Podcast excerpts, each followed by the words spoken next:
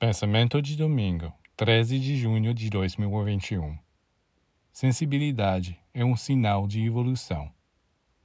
Quanto mais a sensibilidade aumenta, mais o homem recebe vida abundante e intensa. Aquele cuja sensibilidade diminui retorna aos animais, plantas, pedras. Você dirá que quanto mais sensível se torna, mais fica se exposto ao sofrimento. É verdade. Mas é melhor aumentar a sensibilidade, mesmo que se tenha que sofrer, porque assim se aumenta a intensidade da vida.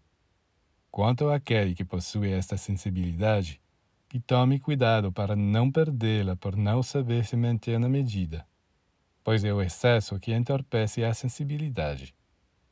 Se você lê demais, por exemplo, seu cérebro está saturado e você perde o gosto de pensar. Para compreender o essencial, você não deve acumular muitas ideias em sua cabeça.